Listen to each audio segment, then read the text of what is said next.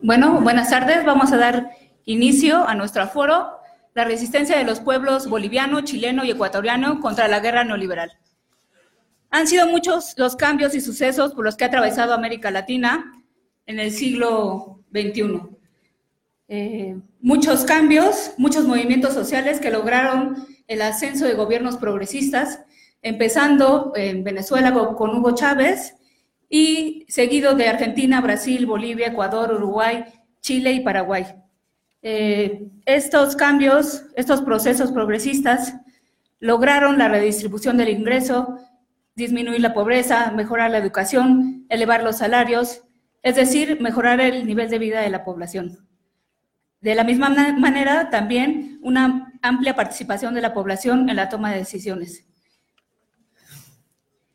Pero eh, el imperialismo estadounidense y las oligarquías regionales no se han quedado quietas durante todos estos años, ¿no? Durante estos 20 años, a tal grado que han logrado derrumbar eh, por medio de un golpe de Estado al presidente de Honduras, por medio de golpes blandos o golpes parlamentarios a los presidentes de Paraguay, de Brasil, que es el caso de Dilma, eh, una guerra económica en Venezuela, el encarcelamiento, el encarcelamiento de Lula da Silva en Brasil y una serie de retrocesos sociales, económicos en los distintos países, todo por el recrudecimiento de las políticas neoliberales.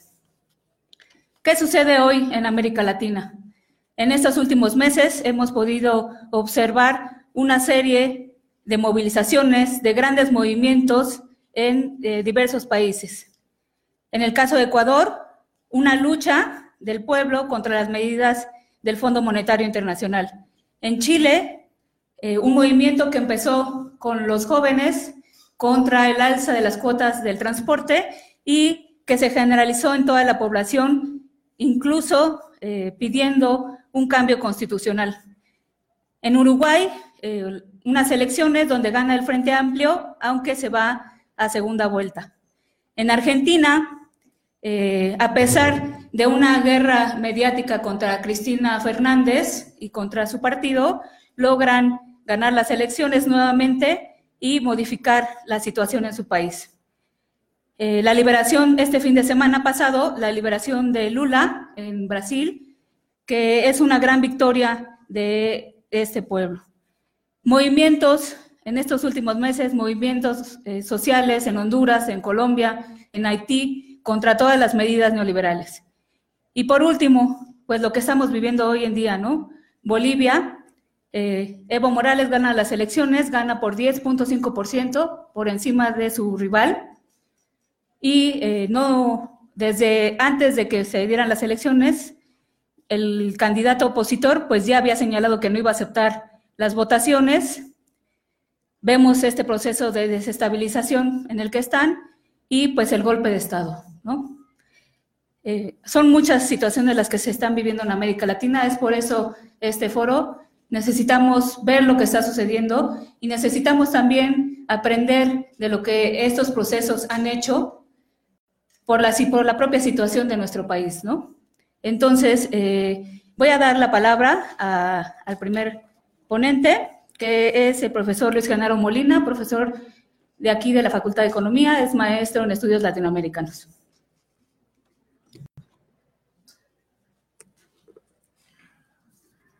Buenas eh, tardes. Eh, desde hace un rato hemos estado preocupados un conjunto de profesores por discutir el asunto de América Latina eh, nos parece sumamente relevante y creo que eh, México se debe pensar también en el espejo latinoamericano. Eh, las, las, ideas que me interesa desarrollar tienen que ver, en primer lugar, con la crisis económica que padecemos a nivel mundial, la recesión económica que existe y de la cual aparentemente no hay una salida fácil en el corto plazo otra de las ideas que quiero desarrollar es el asunto de la disputa hegemónica en América Latina entre Estados Unidos y China. Eh, un tercer elemento, el asunto de los recursos naturales vinculados al cambio climático. Y por último, relacionar todos estos elementos con lo que está aconteciendo en América Latina, que desde nuestra óptica, como ya lo comentaba Dulce, es eh, fundamental para pensar en nuestro país.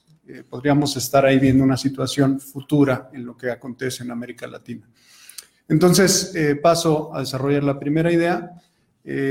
considerar esta situación de cuasi recesión, de bajo crecimiento económico que padece la economía en los últimos años, en las últimas décadas, eh, y a partir de 2008 se hace cada vez más evidente bajas tasas de crecimiento a nivel global y ciertas diferencias cuando uno entra a analizar cómo está cada uno de los grupos de los distintos países. En particular, cuando uno considera lo que es el grupo de los G7, los países más desarrollados, nos topamos con que hay una, eh, un lento crecimiento económico.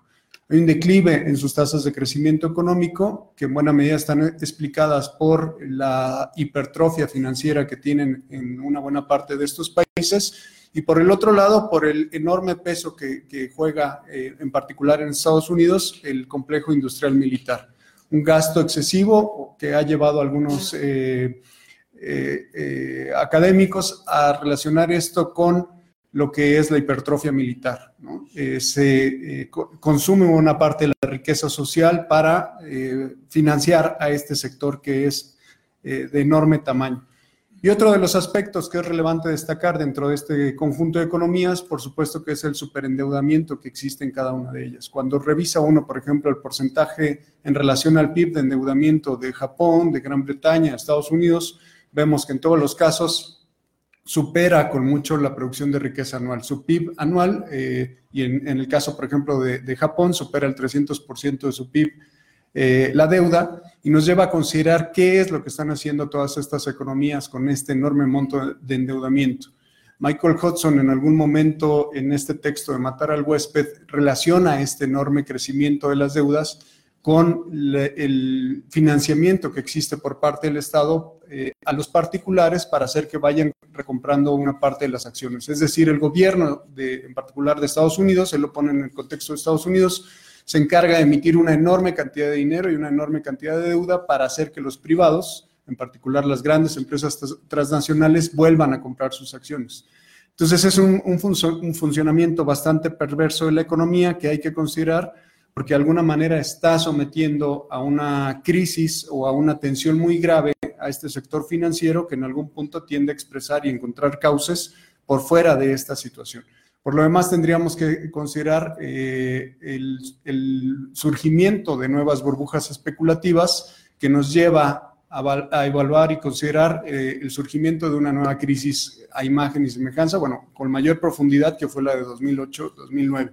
¿sí? Sea, la pregunta es, no es si va a haber crisis, sino más bien cuándo va a llegar esta crisis, ¿no? Derivado de que no se ha modificado este patrón de funcionamiento en la economía mundial, derivado de que hay bajas tasas de crecimiento y que se están agudizando las desigualdades a escala planetaria.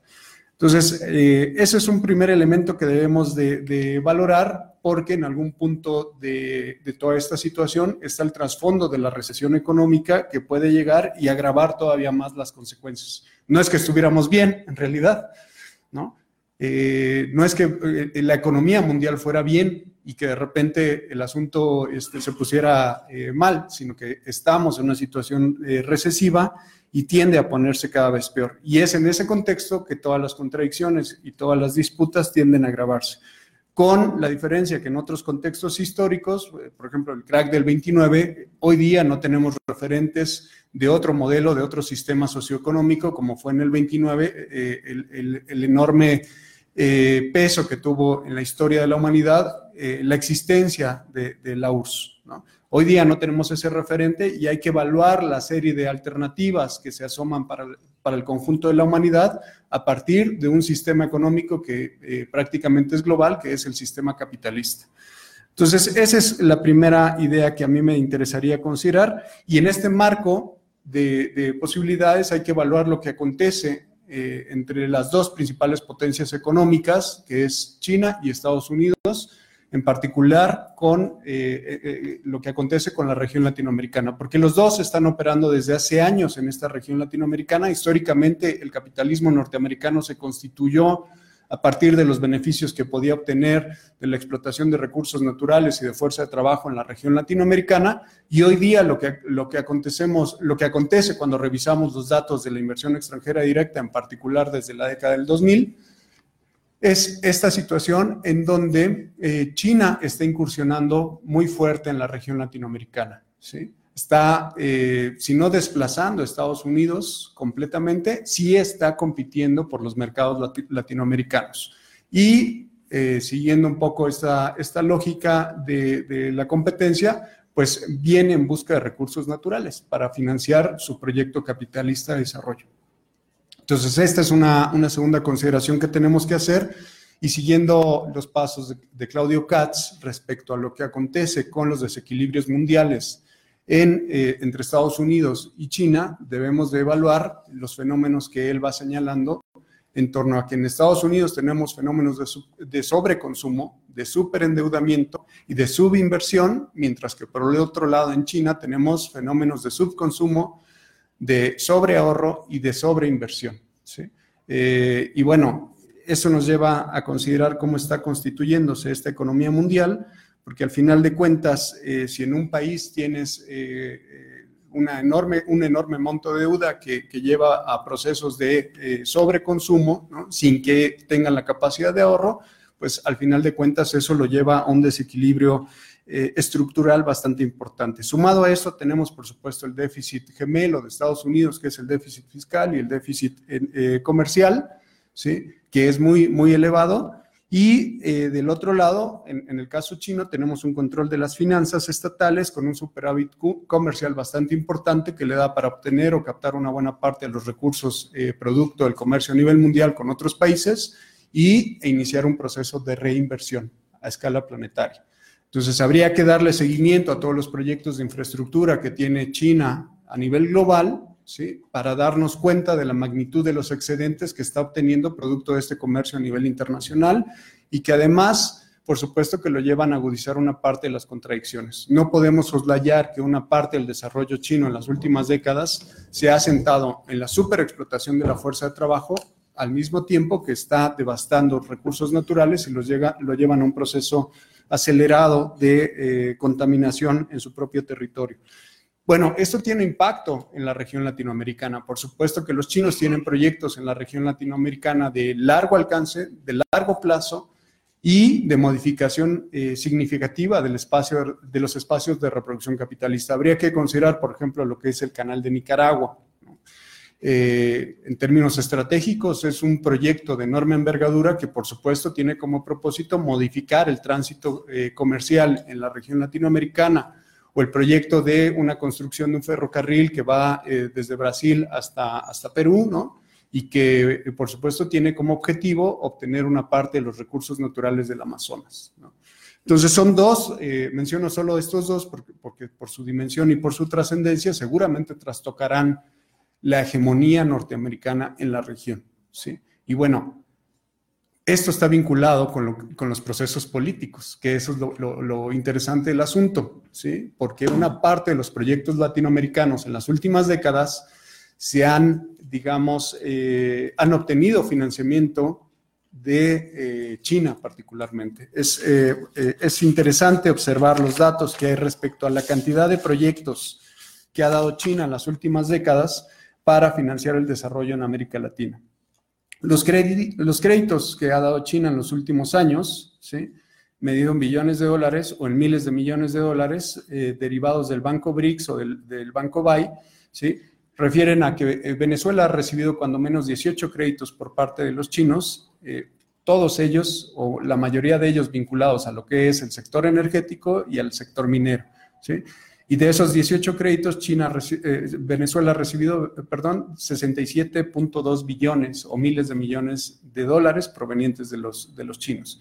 Ecuador, 15 créditos, 18.4 billones o miles de millones de dólares. Bolivia, 9 créditos, 2.5 billones. Brasil, 11 créditos, 28.9 billones y así nos podríamos ir. Eh, el caso mexicano, solo un crédito ¿no? y un billón o un, eh, un, mil millones. ¿no? Es interesante porque de alguna manera nosotros fuimos testigos en los últimos años de esta eh, marcha atrás que se dio a un proyecto de infraestructura chino en nuestro país y está derivado de la influencia norteamericana en, en, nuestro país. No podemos soslayar esa situación.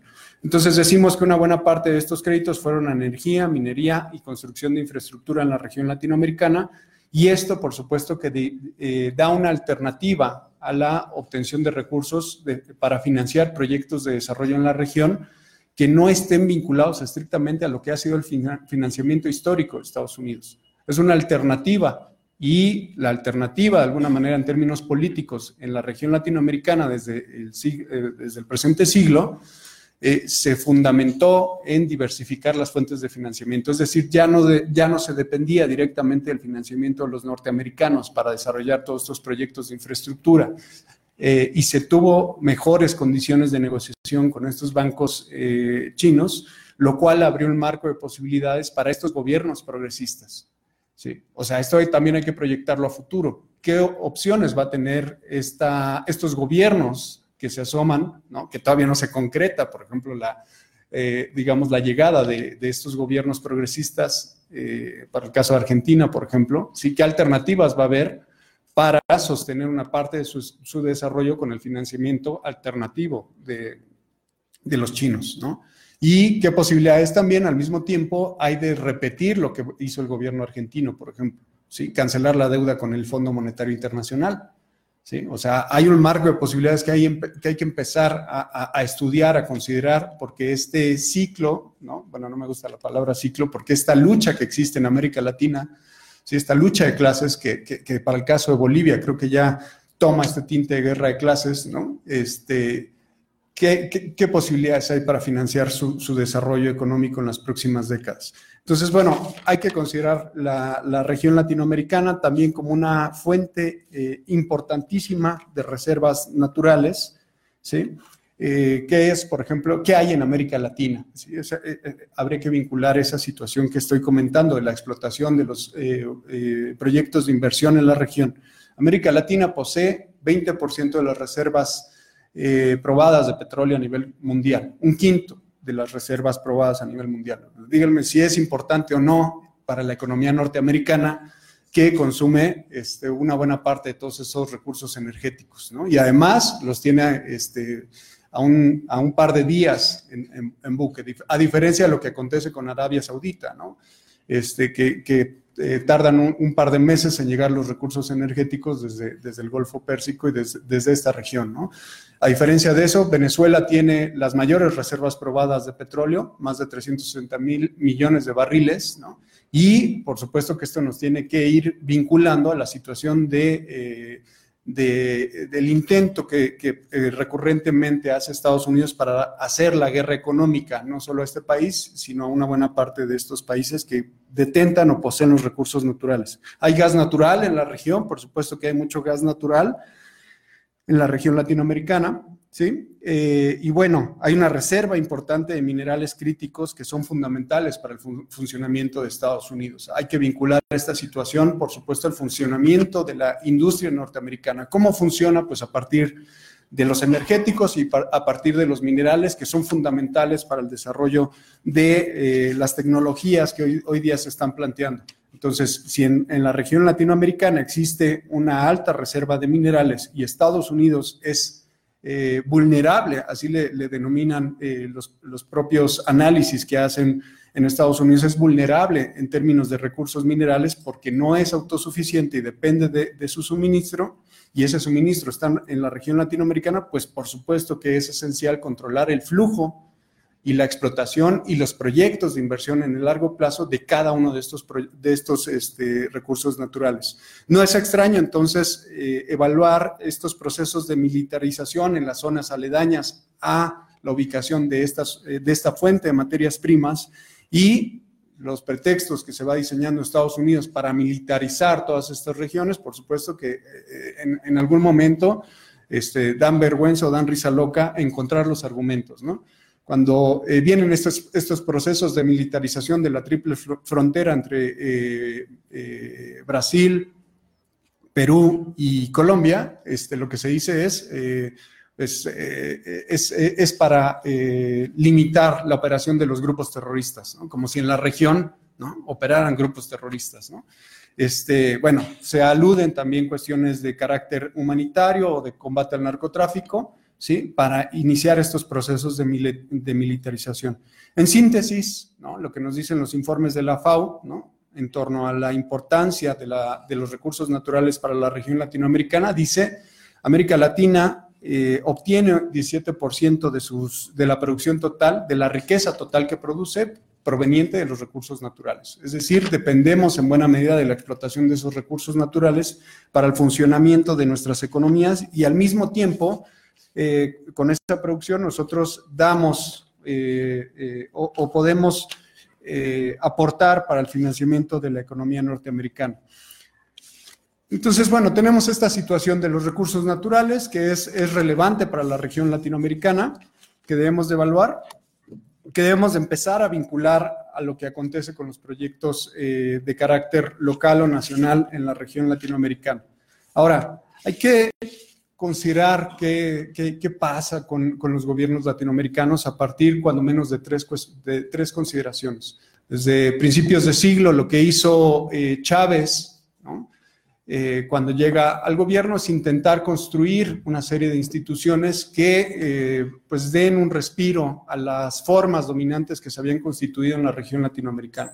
Se empiezan a formar ciertos organismos de participación política, económica, que, son mucho más democráticos. Es el caso, por ejemplo, de la Alianza Bolivariana para los Pueblos de América, es el caso también de la UNASUR, de la CELAC, que son formas de, organización política regional que dan eh, cierto respiro y que además eh, han sido apoyados por estas eh, potencias que, que, intentan incursionar en la zona. Es el caso de China y es el caso también de Rusia, ¿no? que con buenos ojos que se esté abriendo el marco de posibilidades de participación política. Y esto se oponen, por supuesto, a la pretensión original de Estados Unidos, que era constituir un área de libre comercio que fuera continental prácticamente y que fue conocida como el ALCA. Se oponen también a estos eh, mecanismos de participación y decisión política regionales, que era la OE. ¿sí? Entonces teníamos ahí un reequilibrio, un proceso de, de, ampliación de las posibilidades de participar en términos políticos y a nivel internacional de cada uno de estos países. Pero además teníamos un proceso de apertura y de, modificación de las condiciones mismas de producción. Y es lo que intenta hacer de alguna manera eh, cada uno de estos países a nivel local, a nivel nacional. Para el caso, por ejemplo, de, Bolivia, de Ecuador, de eh, Venezuela, lo que encontramos es que cuando estos gobiernos llegan a, o estos eh, movimientos llegan a, ser gobierno, viene un, proceso, por ejemplo, de modificación constitucional, ¿sí? Algo que es realmente excepcional y que es producto de una movilización social bastante importante en cada uno de estos países, ¿sí? Eh, viene la modificación de las constituciones y, por supuesto, viene un asunto de democratización de la riqueza social, ¿no? un proceso de redistribución de la riqueza social en cada uno de estos países. Y entonces encontramos que a nivel interno encuentran distintos canales para ir distribuyendo o redistribuyendo la riqueza que se ha producido. Eh, también tenemos que buscan la manera de satisfacer las necesidades sociales de, su población. Y en algunos casos que son realmente este, excepcionales, viene un proceso de transformación de la matriz productiva, ¿sí? Eh, ir modificando el peso que históricamente han tenido, por ejemplo, estos recursos naturales en tu economía es relevante porque de alguna manera te lleva a considerar ciertos procesos de industrialización y de desarrollo de sectores estratégicos. ¿Sí? Digo que es un proceso inicial, pero que no logra concretarse, evidentemente, porque tú estás insertado en una economía mundial que demanda de tu economía cierto tipo de productos y que hace cada vez más complejo este proceso de diversificación de la matriz eh, productiva. Pero pues está ahí la discusión. Por supuesto que en, algunos países, como el caso de Bolivia, viene el, fenómeno de la desmercantilización o de la renacionalización de cierto tipo de, productos o de mercancías esenciales para la satisfacción, satisfacción de las necesidades. El caso del agua, por ejemplo, en Bolivia, que es fundamental. Sí, se había mercantilizado completamente y es el caso de otro tipo de bienes que están en la región latinoamericana. Entonces, bueno, nosotros podríamos entrar a evaluar eh, cada uno de estos gobiernos a partir de algunos de estos elementos y hay que considerar el nivel de profundidad que va a tener cada uno de estos gobiernos eh, que pretende regresar para saber si van a regresar a nacionalizaciones, para saber si van a, fortalecer estos organismos internacionales que han sido vitales para democratizar las decisiones políticas en la región, para saber si van a, eh, por ejemplo, cancelar la deuda, ¿no? O sea, hay un indicador ahí que es relevante considerar eh, para, los, para los próximos años y para este, eh, este nuevo ciclo de lucha social que viene a la región latinoamericana. Bueno, por último, eh, tratando de cerrar, sí considero que hay una, una renovación de la lucha de clases en, la región latinoamericana. Hay que evaluar lo que acontece en Argentina, en Ecuador, en Honduras, en Haití, en Colombia, porque hay movimiento, hay movimiento hacia la izquierda. La gente está harta del neoliberalismo, está fastidiada de estos fenómenos de desigualdad, de concentración de, la riqueza, de la explotación, de estos fenómenos de dominación que se han presentado durante décadas y que han sido brutales para muchos de, los pueblos latinoamericanos. Está harta de este neoliberalismo que no garantiza las condiciones mínimas de subsistencia, que devasta la naturaleza y también hay una perspectiva de largo plazo de estas luchas sociales donde, identifican que no hay un futuro con, este, con estas políticas neoliberales. Entonces, es eh, importante evaluar esa porque este, estos fenómenos de, hartazgo con distintos niveles de organización social, de organización popular, llevan a modificar estas políticas neoliberales y avanzar sobre otros proyectos que, den una alternativa a estos pueblos. Es el caso, por supuesto, de, la Argentina en los, últimos, en los últimos meses. Es el caso de, lo que ha acontecido, por ejemplo, en Colombia, el mensaje que está eh, mandando la población respecto a lo, a lo, que ha acontecido con los asesinatos de los líderes indígenas, ¿sí? Es, es muy interesante ir viendo cómo va aconteciendo, ¿sí? Entonces tenemos esta situación en donde eh, pues se está rechazando el neoliberalismo en la, en la región, ¿sí?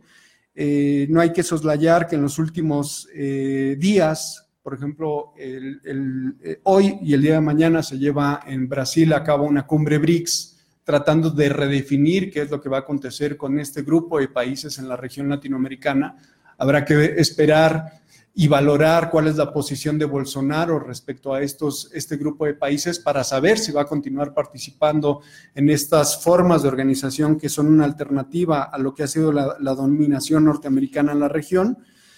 Pero pues está ahí la, condición de, de la región latinoamericana, el movimiento hacia la izquierda. Entonces hay que evaluar lo que acontece para los próximos meses, también a partir de lo que eh, las decisiones que se van a tomar en términos de la organización social, ¿sí? la organización social que, está siendo muy relevante para manifestarse en contra del, del, golpe de Estado que se ha dado en Bolivia y que la población está retomando el poder y intenta, eh, en la medida de las posibilidades, organizarse para eh, pues frenar eh, o limitar este golpe de Estado que está tratando de concretarse de manera acelerada en el caso de Bolivia. Caso muy parecido a lo que va a acontecer en Brasil, que seguramente la salida de Lula de la cárcel va a representar una reorganización de, la, sociedad, una reorganización de los movimientos populares. El líder de, una parte de estos movimientos eh, está libre y eso, por supuesto, que eh, pone a consideración la posibilidad de reorganizarse a todos estos movimientos sociales y regresar a eh, protestar en contra de estas políticas neoliberales, que por lo demás tendríamos que decir, decirlo, una parte de todo esto, esta, este retroceso que hubo en los últimos años en la región latinoamericana fue auspiciada, financiada por el gobierno norteamericano. Hay que seguir el paso, por ejemplo, de la embajadora de Estados Unidos en Paraguay, porque ahí se encargó de articular y de organizar el golpe de Estado o el golpe parlamentario en Paraguay, Acto seguido, cuando se consuma, llega a Brasil para hacer prácticamente lo mismo en contra de Lula. Y bueno, hay evidencia de, la manera en la que han operado los norteamericanos en la región. En fin, creo que América Latina está diciendo un ya basta, ¿sí? Y que no, eh, no está lejana esta, esta posibilidad de extinguir o de acabar con estas políticas neoliberales a escala planetaria, sí es necesario que los pueblos y los eh, movimientos se articulen, se organicen para eh, darle fin a estas políticas que tanto han, eh, que tanto han hecho daño a, la población y evidentemente a la naturaleza, pero para eso requiere que nosotros nos, organicemos. Y bueno, por supuesto que hay que ver América Latina y evaluar lo que puede acontecer en nuestro país. En días anteriores ustedes tuvieron la declaración del general Gaitán, por ejemplo, respecto a qué es el gobierno de López Obrador. No digo que ya venga, pero pues por supuesto que están levantando la mano para articular algo. Entonces, eh, bueno, yo le dejaría ahí. Muchas gracias.